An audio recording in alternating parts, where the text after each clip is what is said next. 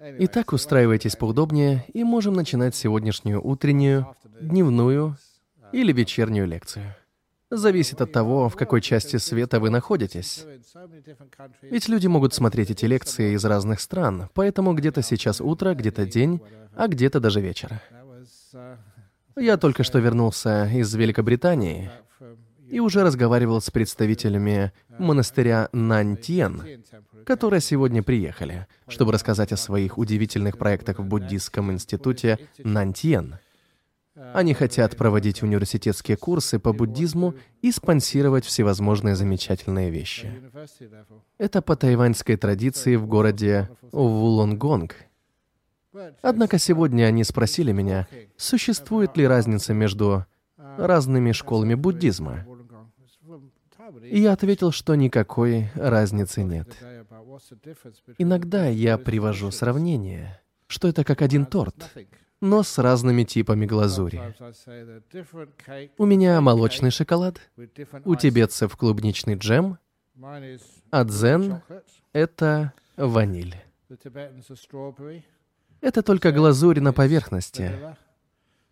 Мы носим разную одежду, но внутри это тот же буддизм. Но сегодня я бы хотел поговорить на тему обвинения. Потому что я часто вижу, например, в газетах, как люди любят сваливать вину на других. Они обвиняют кого-то в том, что это все его вина, и его нужно привлечь к ответственности. Но обычно такое негативное отношение, постоянное обвинение, упускает важный момент. Когда вы вините других и хотите, чтобы они изменились, это стоит вам много энергии.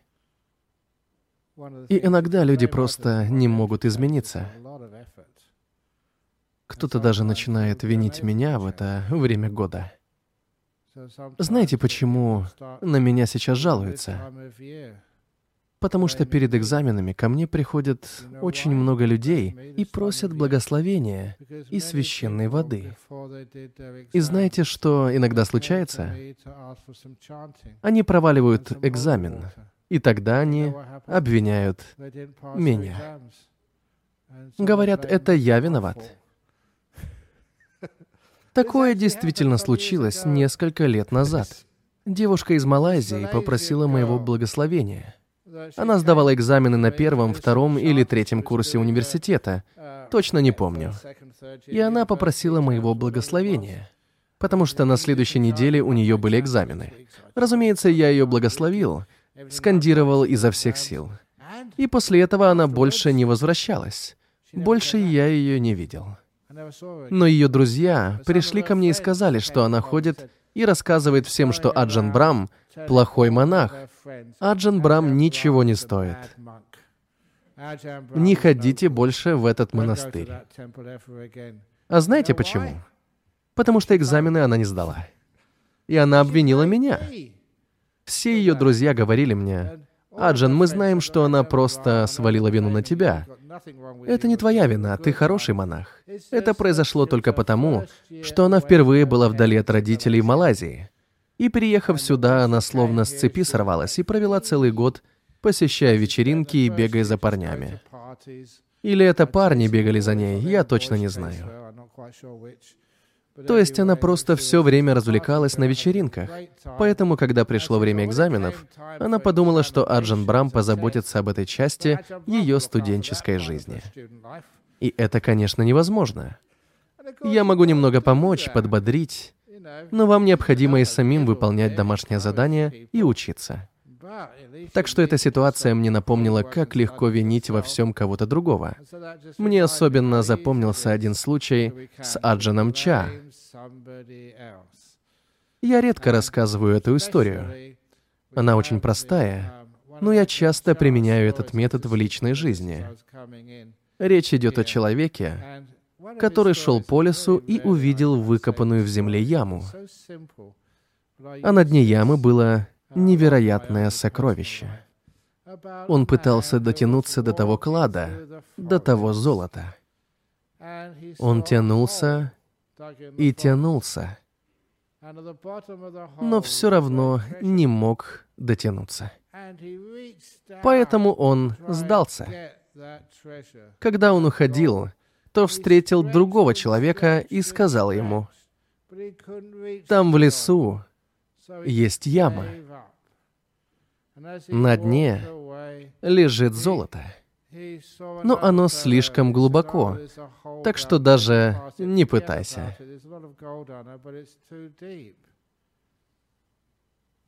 Тот второй человек заглянул в яму и подумал, что он имел в виду, говоря, что оно слишком глубоко. Проблема заключалась не в том, что яма была слишком глубокой, а в том, что его рука была слишком короткой. Поэтому он схватил палку с крючком, подцепил сокровище и вытащил все наверх. В жизни так часто бывает. Дело не в том, что яма слишком глубокая. Это просто наша рука слишком короткая. Это другой взгляд на вещи. Дело не в том, что экзамен слишком сложный, а в том, что, возможно, мы недостаточно используем свой интеллект, чтобы найти другой способ решения проблемы. Я всегда напоминаю себе об этом в разных жизненных ситуациях. Ни одна проблема не является слишком сложной. Просто мой ум, мой интеллект и моя креативность еще не нашли способа ее решения. Яма никогда не бывает слишком глубокой. Но иногда наши руки слишком короткие. И это очень позитивный взгляд на жизнь. Иногда мы тратим слишком много времени на негативные мысли и обвинения. Это его вина. Нет, это она виновата. Это вина правительства. Это вина Аджана Брама. Это Бог виноват. Виновата жизнь. Это кто-то другой виноват. Часто бывает так, что мы только обвиняем других, а сами ничего не делаем. Вместо этого мы могли бы заняться чем-то более позитивным. В одной старой поговорке говорится, лучше зажечь свечу, чем жаловаться на тьму. Лучше включить кондиционер, чем жаловаться на жару. Или снять одеяло. Всегда можно что-то сделать что бы ни происходило в вашей жизни. Но иногда люди настроены слишком негативно и убеждены, что чего-то невозможно достичь. И когда у них не получается, они начинают переводить вину на кого-нибудь другого. Или они обвиняют себя. Им просто нужно кого-то обвинить. И эта игра в обвинение приводит к тому, что мы перестаем проявлять инициативу в жизни. Возможно, меня слушает уважаемая Чанда из Британии. Она сегодня прислала мне электронное письмо с хорошей цитатой. Старая китайская пословица. Я не знаю, почему это так называется. Как будто только в Китае вся мудрость. В любом случае, в этой китайской пословице говорится о том, что тот, кто говорит, что что-то невозможно, не должен мешать тому, кто это уже делает. Мне это показалось очень мудрым, потому что мы часто говорим, это невозможно этого не сделать. Но в этот же момент кто-то другой это делает и находит решение серьезных жизненных проблем. Поэтому никогда не думайте, что что-то невозможно. Или, по крайней мере, не мешайте людям, которые это уже делают и находят решение. Потому что такой негативный взгляд и обвинение — бесполезное дело. Так что если в жизни появилась проблема, стоит просто научиться с ней справляться. Научиться протягивать руку, научиться успешно сдавать экзамены. Просто скорее как-то решать проблему, а не перекладывать вину. Потому что обвинять очень легко. И наша культура, к сожалению, поощряет обвинение. Возможно, из-за древней христианской традиции первородного греха. Она обвиняет Еву или Адама, или обоих. Хорошо, это справедливо. Но никто не обвиняет змею. Я думал, что это змея виновата, раз пыталась убедить кого-то съесть яблоко.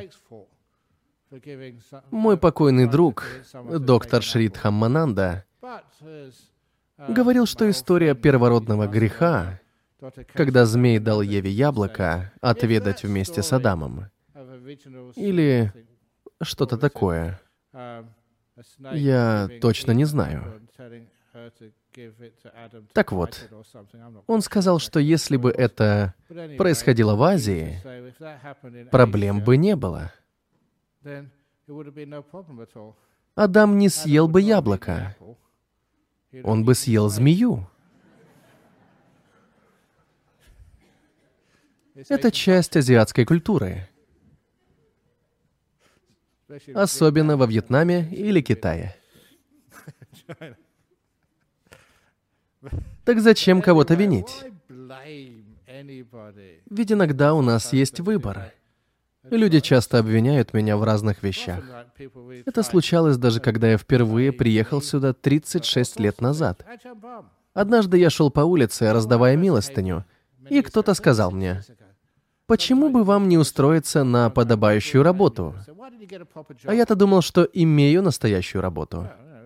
Вероятно, этот человек имел в виду работу, где мне платили бы за мой труд. Деньги мне не платят, но я действительно получаю большое удовольствие от своей работы. Когда замечательные люди со всего мира приходят ко мне и говорят, что я им помог, что я изменил их жизнь, как прекрасно слышать такие слова. Моя зарплата, моя хорошая карма, удовольствие и радость от работы. А как насчет вашей работы? Довольны ли вы своей работой? Обычно мы ожидаем, что другие люди нам должны угождать. Но я помню одно хорошее мнение, которое сказал мне директор сингапурского аэропорта Чанги. Это было за день до торжественного открытия нового терминала 4. Мы вместе с ним презентовали на конференции в Сингапуре. Он сказал, что многие жалуются на корпоративную культуру. Но кто из них ежедневно ходит на работу с намерением угодить хотя бы одному человеку? Вызвать улыбку на чьем-то лице, а не только ожидать, что кто-то порадует их. Кто действительно прилагает усилия, чтобы подарить кому-то другому улыбку? Поэтому вместо того, чтобы жаловаться на культуру компании, сделайте что-то для ее улучшения. Есть много отличных способов улучшить культуру в любых местах. Я это слышал от людей, даже в мэрии. Один джентльмен поведал мне историю. У него была тайская девушка, и он управлял автомастерской на Винсент-стрит. Однажды он пришел на работу утром в понедельник и обнаружил, что кто-то припарковался прямо перед его подъездом. Он не мог войти в свою мастерскую, и отремонтированные машины не могли выехать, потому что та машина была припаркована прямо перед мастерской. Мужчина вызвал городскую полицию.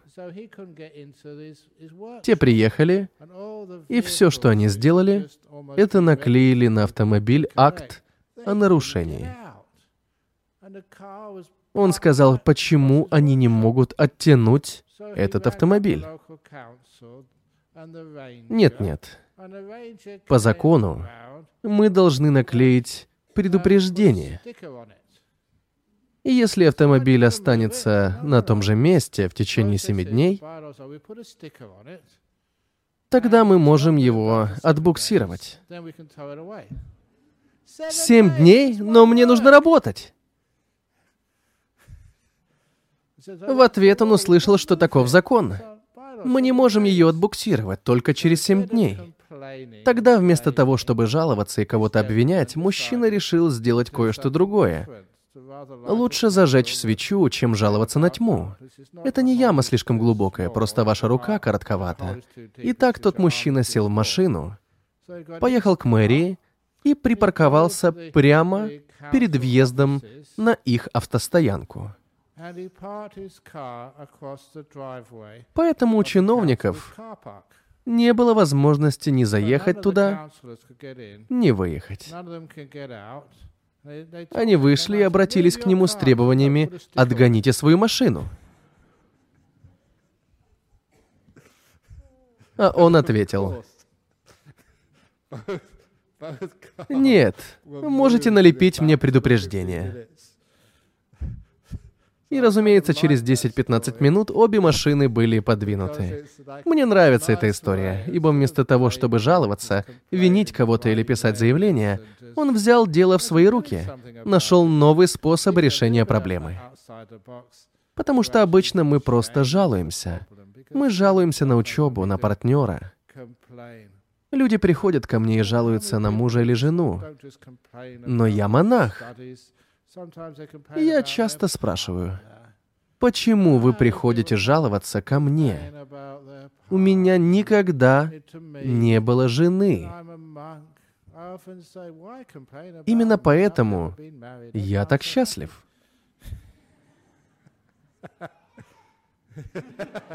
Какой милый малыш.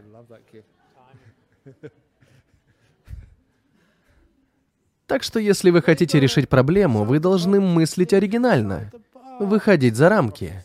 Мы ведь монахи, и мы действительно думаем иначе. Мы живем по-другому, можно сказать, за пределами стандартов. Так или иначе, единственный человек, который не должен выходить за рамки, это персонаж из одного комикса, который сейчас лежит на моем столе в Перте. Там рассказывается о господине, который разговаривает со своей кошкой. Он собирается идти на работу, а кошка сидит возле лотка и пристально наблюдает за хозяином. Так что он говорит ей, даже не думай выйти за пределы. Делай свои дела внутри лотка, ты неряха. В любом случае, мне нужно убедиться, что той женщины сейчас здесь нет. Потому что она часто посещает мои лекции. Это история о двух тайских девушках, о двух сестрах. Вы можете мне не поверить, но это действительно случилось. Они приходили ко мне за советом. И я часто говорю, что единственная причина, почему люди идут к монахам за советами, состоит в том, что мы дешевые. Мы не берем за это денег. Принесите нам чашку чая и можете говорить с нами целый час. Хорошее получается соотношение цены и качества. Так вот, пришли ко мне две сестры, и у одной из них были проблемы с мужем. У них были очень сложные отношения. Поэтому я пытался подбодрить ее и посоветовать, что делать. Предложил какие-то варианты решения проблемы. Я разговаривал с ней примерно полчаса, сделал все, что мог, а ее сестра в это время терпеливо ждала. Тогда я спросил у сестры, что ее беспокоит. Ее проблема была в том, что она очень хотела с кем-нибудь разделить свою жизнь. Она искала хорошего парня, но всегда встречалась с кем-то только несколько недель или месяц, а потом отношения распадались. И так каждый раз.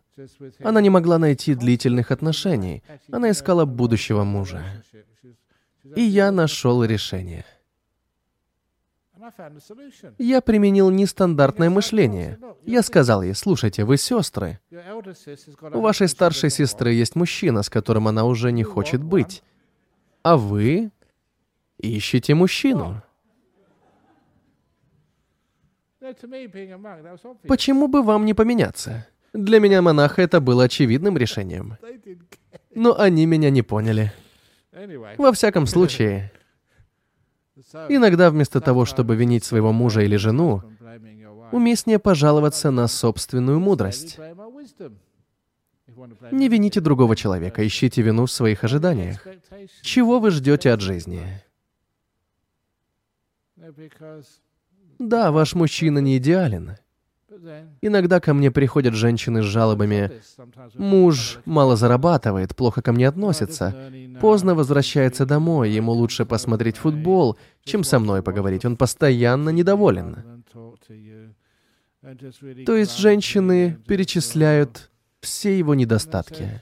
А потом я спрашиваю мужчину, а он говорит, она бездумно растрачивает деньги, никогда меня не слушает, она слишком много разговаривает, она не оставляет мне пространства заниматься своими делами.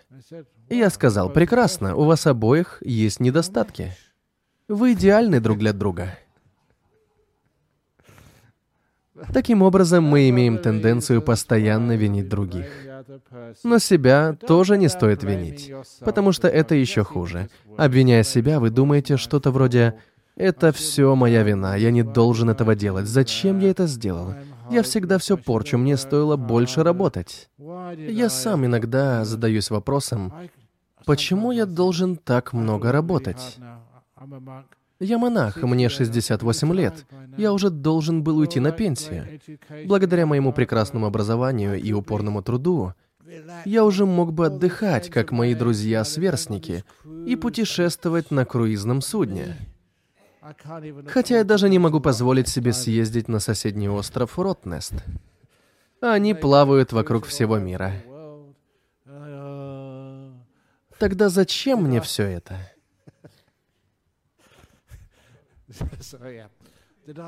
Но я тоже иногда путешествую, езжу за границу.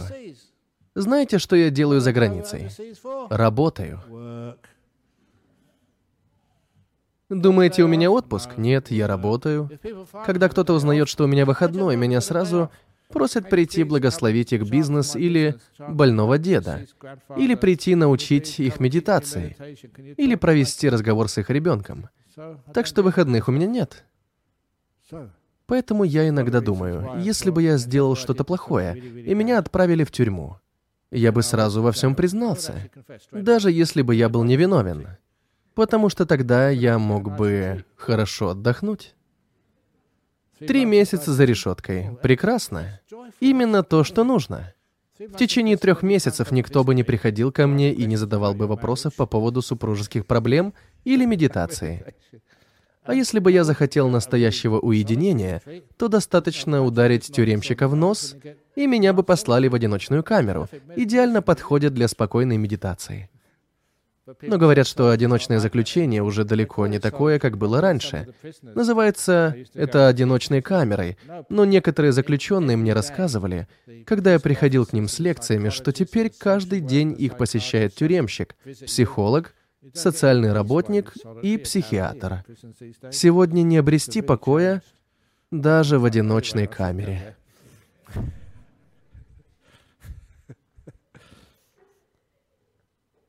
Времена действительно изменились. Но не во всем. Но это другая тема. А сейчас посерьезнее. Мы всегда виним других людей или самих себя. И это ничего не решает. Особенно, когда обвиняешь себя. Я ничтожество, у меня не получится, потому что моя рука слишком короткая, я никогда не найду сокровищ, не добьюсь ничего путного в жизни. Нет, есть другое решение. Извините, но я часто повторяю то, что говорю молодоженам во время свадебной церемонии. Я смотрю на невесту и говорю, «Вы женаты. Теперь важны не только ваши желания. Вы не можете думать только о себе».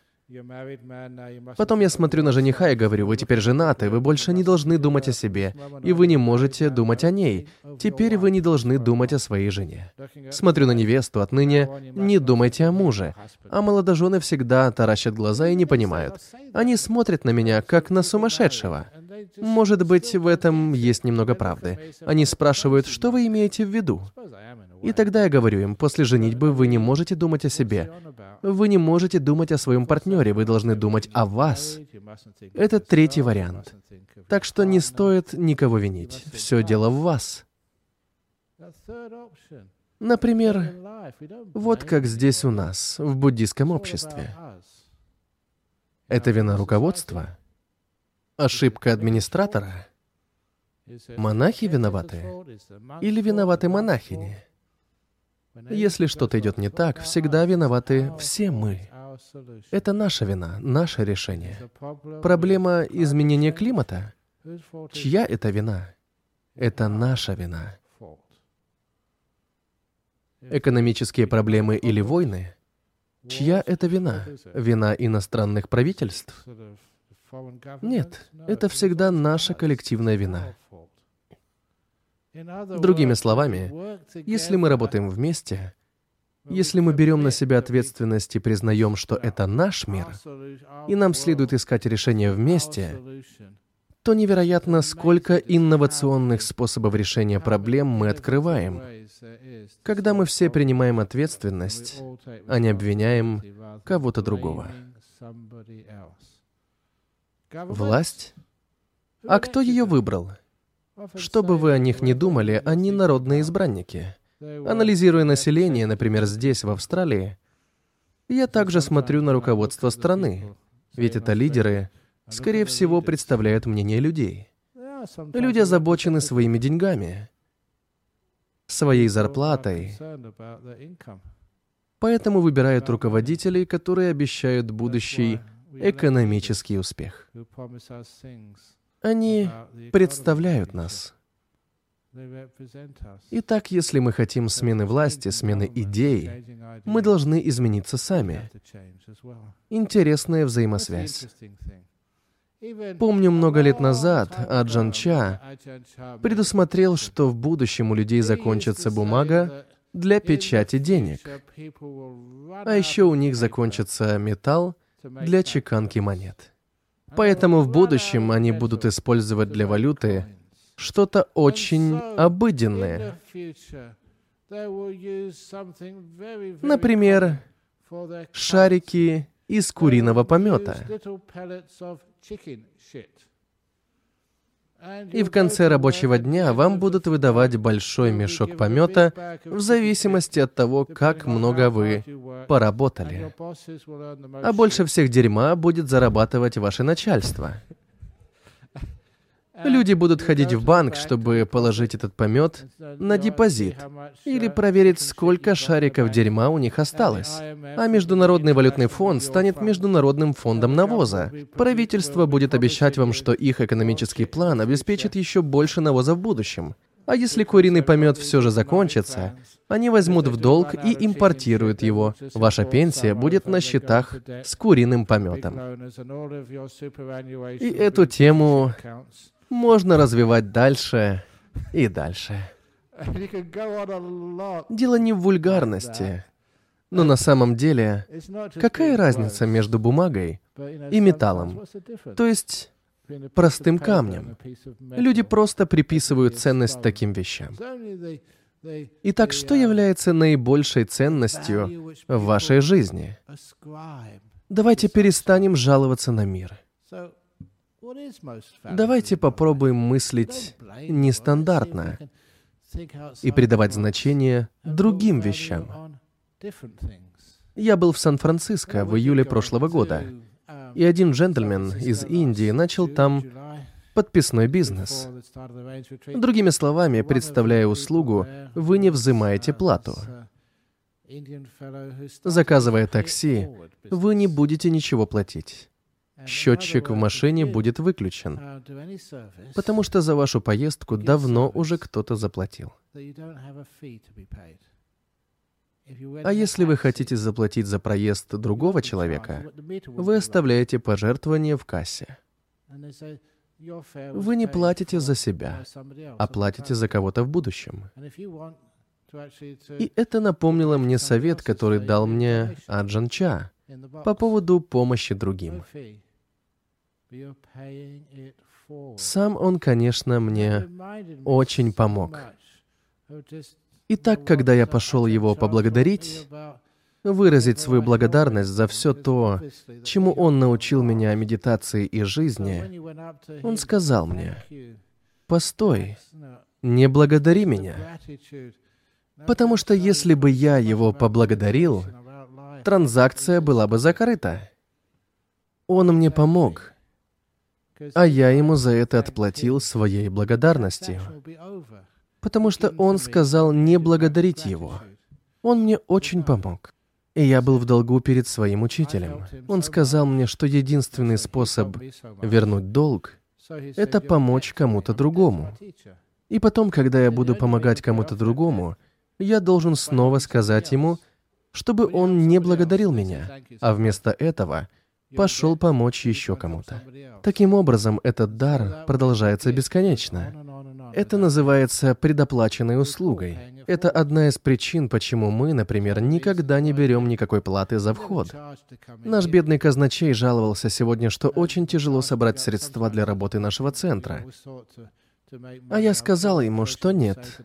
Мы не можем взимать плату за вход на лекции. Но мы могли бы взимать плату за выход из зала, если кто-нибудь захочет уйти раньше. Но нет, мы никогда этого не будем делать. Поэтому у нас такой прекрасный способ предоплаченного обслуживания. Если у вас что-то есть, вы что-то получили, потом вы должны отдать это кому-то другому в будущем, чтобы они могли извлечь такую же пользу, как и вы. Поэтому не должно быть никакой оплаты. Мы всегда платим заранее. Не стоит расплачиваться той же монетой. Расплата — это обвинение и месть. Предоплата намного лучше. Дело не в деньгах, долларах, фунтах или курином помете. Речь идет о чем-то намного большем. Кто-то помог вам, а вы также приложите максимум усилий, чтобы помочь кому-то другому. Поэтому никогда не нужно прибегать к негативному обвинению или мести. Глаз за глаз, зуб за зуб, нет. Получив от кого-то помощь, мы помогаем кому-то другому не тому, кто помог нам. Это другой тип экономики. Это не экономика прибыли и накопления богатства, а скорее экономика создания богатства для других. Доброта, хорошее отношение, карма. Эта идея иногда влечет за собой резонанс. Но именно так мы живем в монастыре. Так работает наша буддийская община. Именно так мы учимся никого не винить. Когда случается ошибка, мы все берем на себя ответственность. И мы вместе учимся двигаться дальше и достигать гораздо более важной цели. Ведь всякий раз, когда возникает проблема, удивительно, как люди, объединившись, способны найти инновационные решения. Иногда нужно подождать некоторое время, прежде чем решение появится. И не думайте, что вам не хватает времени. Следующая история, которую я хочу вам рассказать, о человеке, который шел через лес, и о яме. История о человеке, который прогуливался в лесу, в джунглях, и был замечен тигром. Есть две вещи, которые вы должны знать о тиграх. Во-первых, они могут вас съесть. В Таиланде много тигров. Но Аджан Ча говорил, тигры никогда не едят монахов. Так что не нужно бояться тигров в Таиланде. И поскольку я всегда был немного скептиком, я спросил, Откуда вы знаете, что они не едят монахов? Если монаха съест тигр, он ничего уже не сможет рассказать, а тигр сам не признается. Так что откуда вы знаете, что они не едят монахов? Меня он не убедил, ведь тигры действительно едят людей. Во-вторых, тигры бегают гораздо быстрее вас. Так вот, когда тигр увидел того человека в джунглях, бедняга оказался в настоящей беде. Он убегал так быстро, как только мог, но тигр был быстрее. Мужчина бежал изо всех сил, но тигр быстрее его догонял. Затем мужчина увидел в земле большую яму и, не раздумывая, прыгнул в нее. Но тотчас же он обнаружил, что это большая ошибка. Никогда не стоит просто прыгать, не подумав, ибо это оказался засохший колодец на дне которого лежала большая черная змея. Господин осознал, что над ним тигр, а под ним змея. Падая, ему удалось ухватиться за торчавшие стенки колодца корень дерева и остановить падение. Затем он поднял глаза и увидел, что тигр не сдается. Разъяренный зверь заглядывал в колодец и пытался вцепиться в бедолагу острыми, как бритва, когтями. Но рука мужчины была на такой высоте, что тигр просто не мог до нее дотянуться. Но тигр не останавливался. Еще немного, и он мог бы до него добраться. Шум разбудил спящую змею, и она была недовольна. Кто будет доволен, если его что-то разбудит посреди сна? Змея совсем не обрадовалась. Она подняла голову и развернула капюшон. Она пыталась укусить мужчину за ноги, но те были слишком высоко. Змея тянулась, но не могла достать даже до пальцев на его ногах. Тем временем тигр наклонялся все ниже и ниже, и временами терся боком о дерево. Дерево стало раскачиваться, а на его ветвях, прямо над центром колодца, было пчелиное гнездо.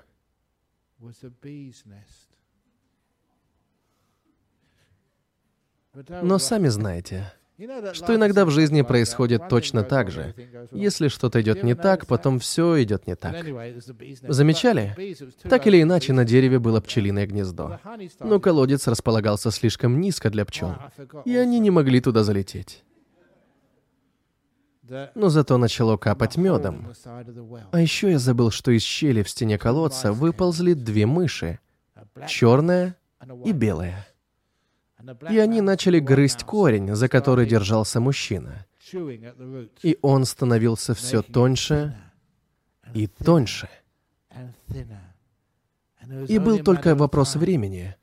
Возможно, всего несколько минут, и этот маленький корешок сломается. И что случилось потом? Мед начал капать прямо в середину колодца. Таким образом, что получилось? Над мужчиной был тигр, который пытался до него дотянуться. Внизу находилась змея, которая хотела его укусить. А его спасительный корешок становился все тоньше и слабее, потому что черные и белые мыши грызли корень дерева, за который он держался. И знаете, что он сделал? Он высунул язык и попробовал мед. Он был невероятно сладким. И на этом история заканчивается. Когда я впервые услышал об этом, я подумал, какая замечательная история, потому что такова жизнь. В нашей жизни разве не бывает так, что над нами тигр, а внизу змея? А две мыши изо дня в день, из ночи в ночь грызут ту шаткую цепь, которая поддерживает наше существование. Но что бы ни творилось в нашей жизни, всегда где-то капает мед. Вкуснейший. Я думаю, что это хорошая история о смысле жизни, потому что она отражает реальность. Однако я всегда люблю добавлять собственное позитивное решение проблемы. Поэтому, когда вы в беде, вместо того, чтобы сетовать, успокойтесь и наслаждайтесь медом, который всегда можно найти в жизни. Но что могло произойти потом? Думаю, было бы логично, и действительно есть такая вероятность, что тигр, поскольку он тянулся слишком далеко, чтобы съесть человека, просто забыл о своих задних лапах. Он наклонился далеко вперед, потерял равновесие и упал в колодец. К счастью, он не задел мужчину, а упал прямо на змею, раздавил ее и сломал себе шею. А когда тигр и змея оказались мертвы, мужчина легко мог вылезти из колодца и уйти домой. Почему нет?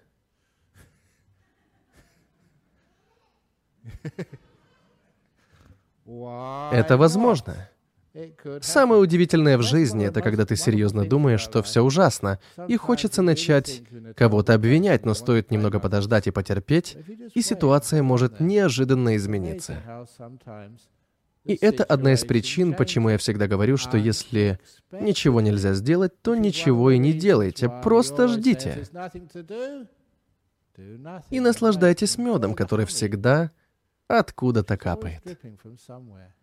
А потом, когда все изменится, вы осознаете, что если бы вы обвиняли других и были негативно настроены, вы бы никогда не увидели мед жизни.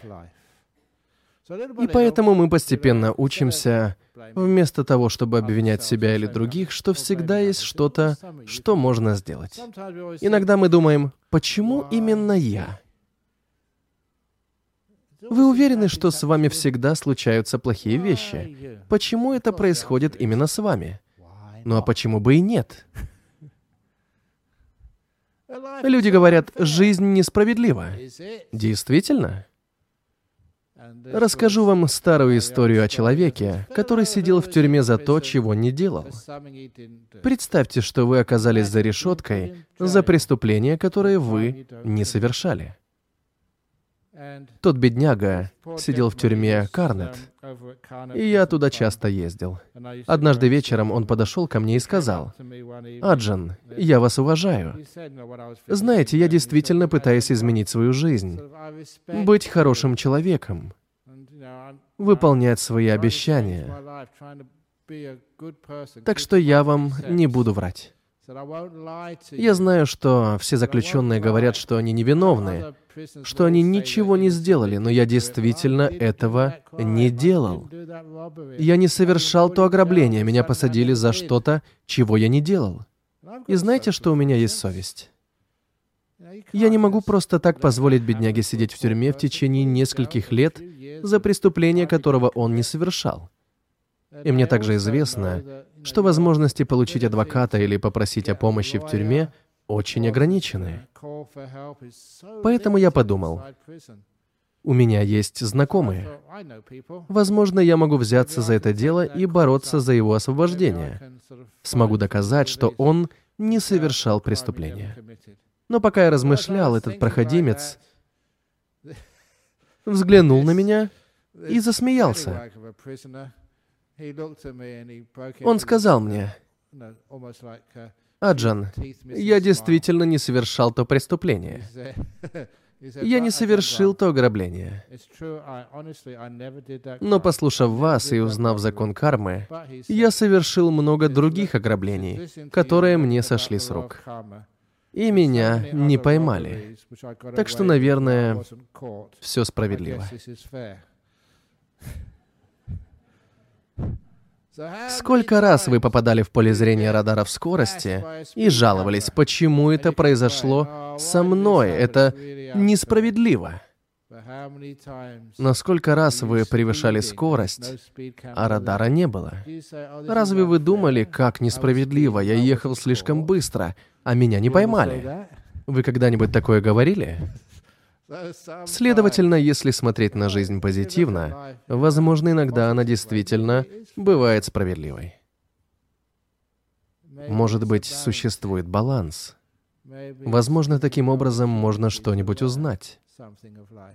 Что касается меня, то когда со мной что-то случается, вместо того, чтобы кого-то обвинять, я воспринимаю это как возможность чему-то научиться и развиться. И все, что произошло в моей жизни с тех пор, как я приехал сюда, кто-то спросил меня, как долго я здесь. Кажется, я в Перте уже 36 или 37 лет. И у меня были прекрасные планы касательно того, как будет развиваться моя жизнь. Я был заместителем настоятеля и никогда не хотел быть начальником. А Джанджагаро был аббатом, и я видел, насколько он занят. Главный монах — это как автомобиль во главе колонны. Он берет на себя всех мух на лобовом стекле. Тем, кто едет позади него, не приходится работать так много, и им гораздо легче жить. Гораздо труднее быть в лидерах. Поэтому у меня была прекрасная жизнь.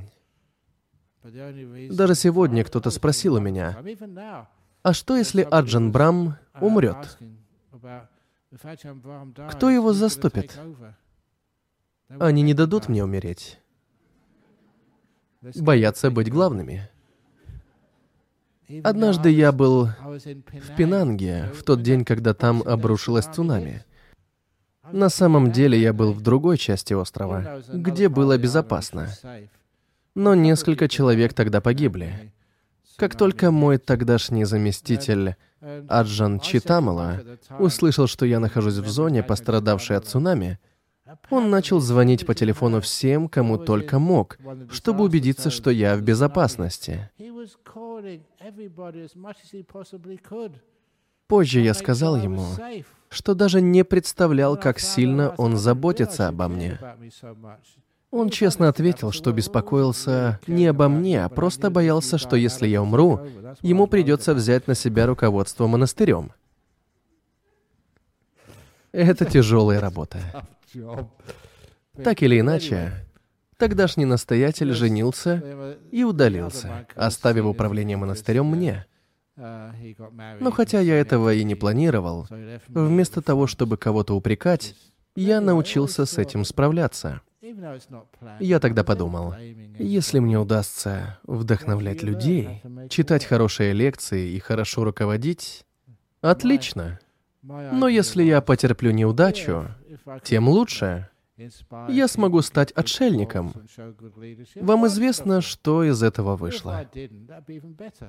Иногда я размышляю, что, возможно, нужно было специально читать плохие лекции. А вообще я действительно попробовал это. Рассказывал плохие шутки. Но, к моему удивлению, люди хотели их слышать снова и снова. Люди сходят с ума от этих шуток. Какая была последняя шутка, которую я сегодня рассказывал? Когда кто-то собирается выступать на сцене в театре, ему часто желают ни пуха, ни пера. Знаете, откуда это взялось? Мы им желаем ни пуха, ни пера, потому что иначе им придется выступать в костюмах с перьями.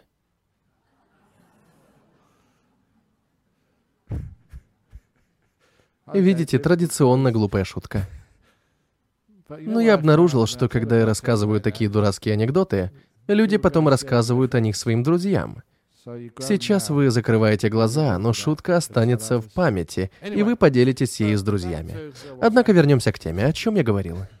Ах да, о сетованиях.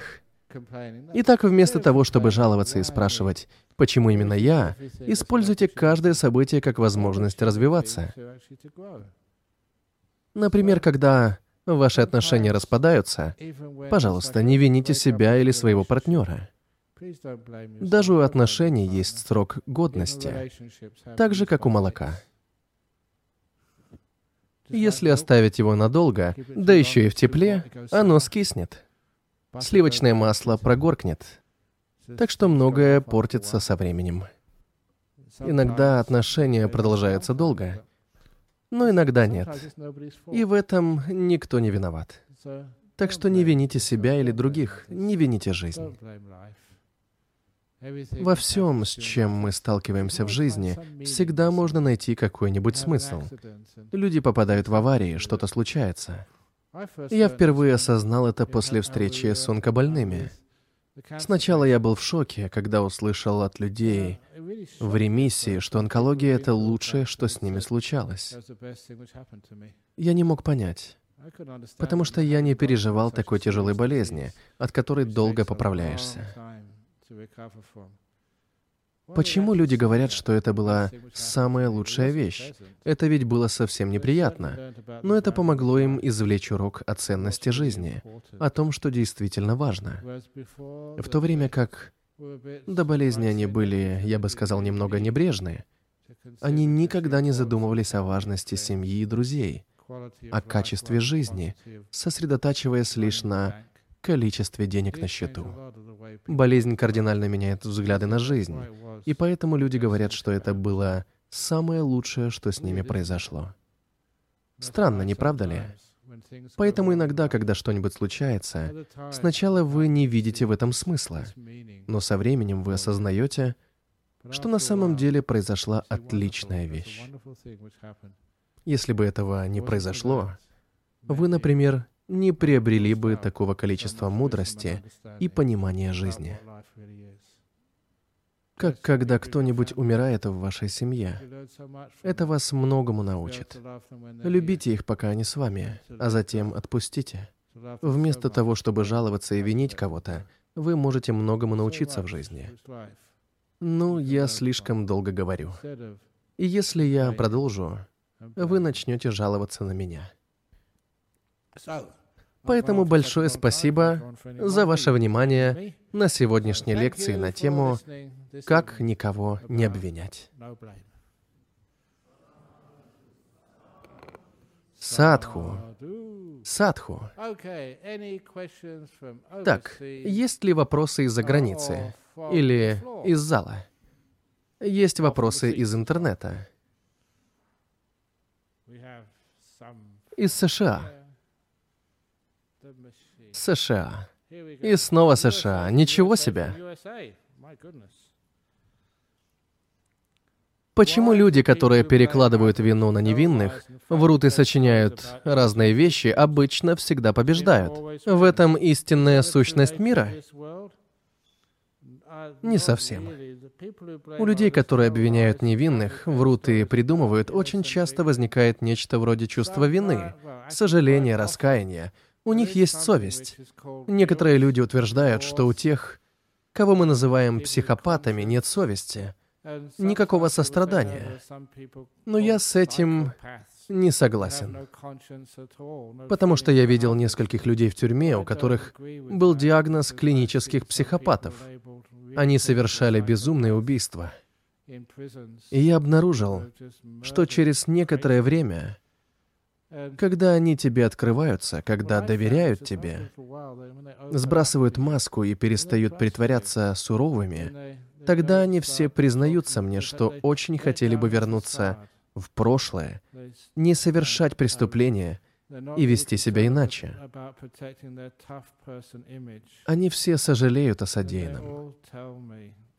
Я не встречал никого, кто бы не чувствовал вины и раскаяния. Поэтому люди, которые обвиняют других и придумывают какие-то басни, просто пытаются защитить свою версию произошедшего потому что они знают правду и боятся признать ее. По моему опыту, они совсем не выигрывают. Внешне они могут показаться победителями, но внутри они в основном полагаются на алкоголь и наркотики, чтобы уйти от реальности собственной боли.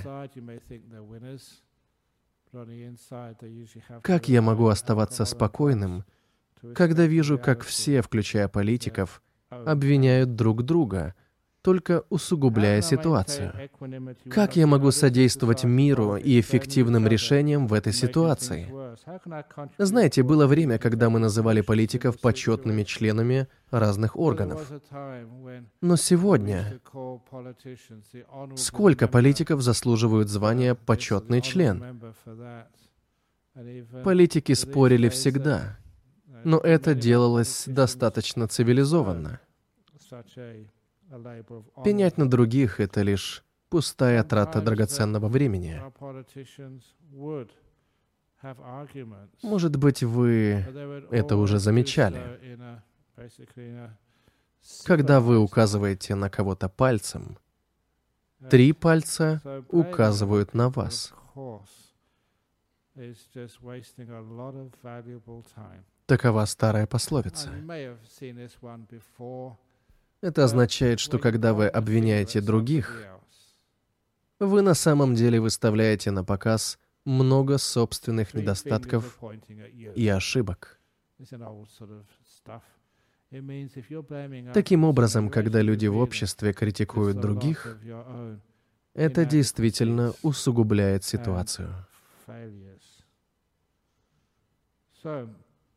Если мы хотим двигаться вперед в жизни, мы должны делать это вместе и не терять времени на обвинения.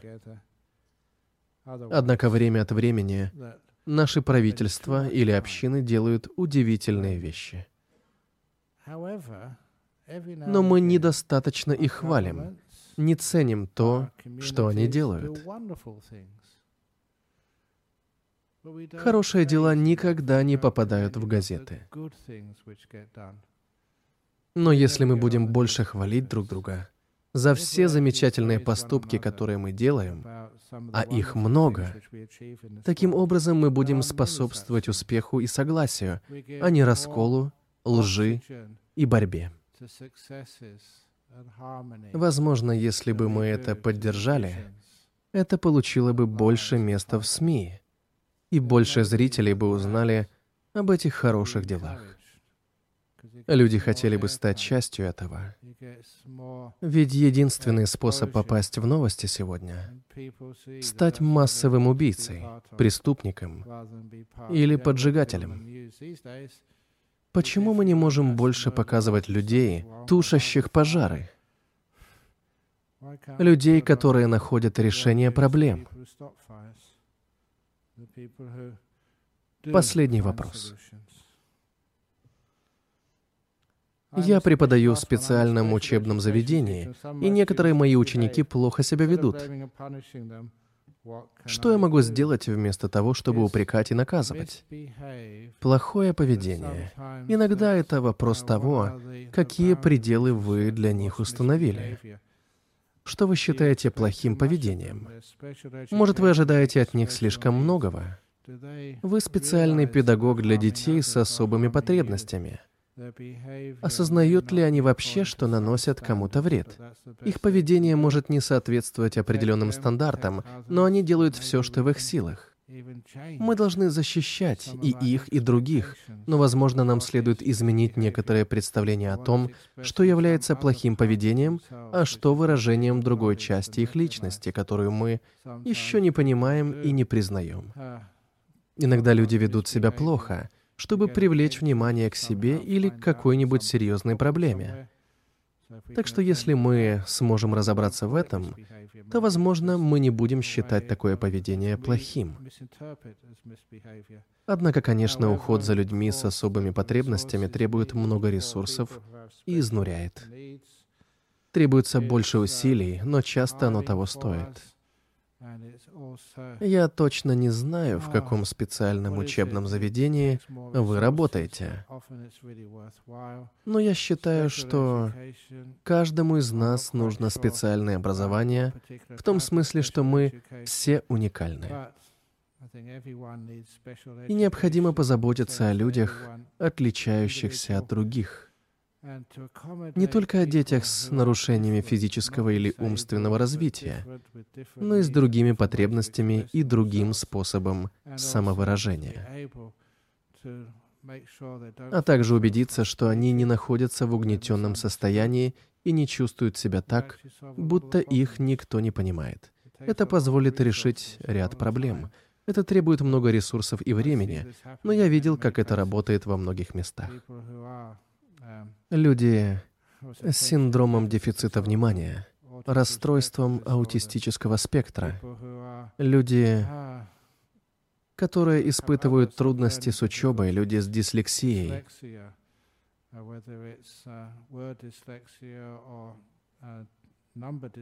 Иногда природа компенсирует дефицит в одной сфере другими удивительными способностями. Я прочитал статью на веб-сайте ABC об одном парне, у которого была дислексия. Его никто не понимал. Он также имел и речевое расстройство. Но он был удивительным художником. Он отличался художественным талантом за счет других сфер так называемого образования. Он прожил прекрасную жизнь и стал очень известен в Австралии. Так что, являясь специальным педагогом, попробуйте выявить эти способности, талант у таких учеников, и старайтесь помочь им его проявить, чтобы им больше не пришлось плохо себя вести и чтобы они могли способствовать гармонии и богатству общества вместо того, чтобы их воспринимали как еще одну проблему. Однако это только мои догадки, потому что я не знаю деталей вашей ситуации. Будут ли вопросы от аудитории? Прекрасно. Сегодня жаркий вечер, а мой мозг произведен в Англии, и в нем иногда бывает туман во время жары, так поздно вечером. Поэтому, думаю, самое время сказать «спокойной ночи». Давайте попрощаемся с Буддой. Но сначала отдадим уважение Будде, Дхамме и Сангхи.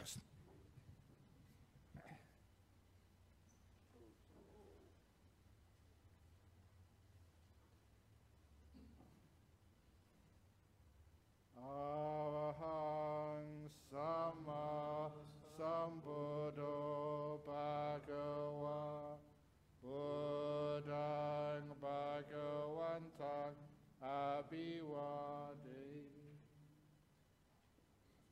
Suakato Bhagavata Dhammo Dhammang Namasami. Supatipano Bhagavato Sawaka Sango Sanghang Namami